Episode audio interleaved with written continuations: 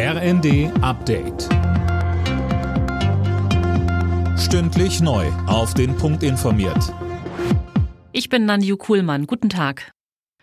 Die Flughäfen in Deutschland rechnen heute nur noch mit wenigen Ausfällen. An vielen Airports ist heute Morgen wieder der Normalbetrieb angelaufen. Gestern hatte ein Warnstreik für massive Probleme gesorgt. Zahlreiche Starts und Landungen wurden gestrichen. Verdi wollte damit den Druck in den Tarifverhandlungen im öffentlichen Dienst erhöhen. Zwölf Tage nach dem verheerenden Erdbeben in der Türkei und Syrien sind in der türkischen Provinz Hatay drei weitere Überlebende aus den Trümmern gerettet worden. Einer davon starb jedoch wenige Minuten später den gefürchteten Bergungstod. Zwei Kinder wurden ins Krankenhaus gebracht. Unterdessen hat Bundeskanzler Scholz den Deutschen für ihre Solidarität und Hilfe für die Erdbebenopfer gedankt. Wir können die Katastrophe nicht ungeschehen machen, aber wir können helfen in der Not. Und Deutschland hilft.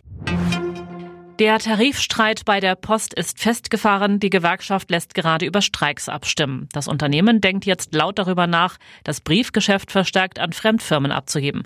Christiane Hampe mit den Einzelheiten. Wenn Verdi maximale Lohnsteigerungen durchsetzen will, müssen wir unser Betriebsmodell überdenken. Das sagt der Personalvorstand der Post Thomas Ogilvy den Funke Zeitungen. Bisher ist die Fremdvergabe der Briefzustellung bis Ende Juni noch vertraglich ausgeschlossen. Ogilvy sieht momentan keine weiteren Spielräume für ein Entgegenkommen im Tarifstreit.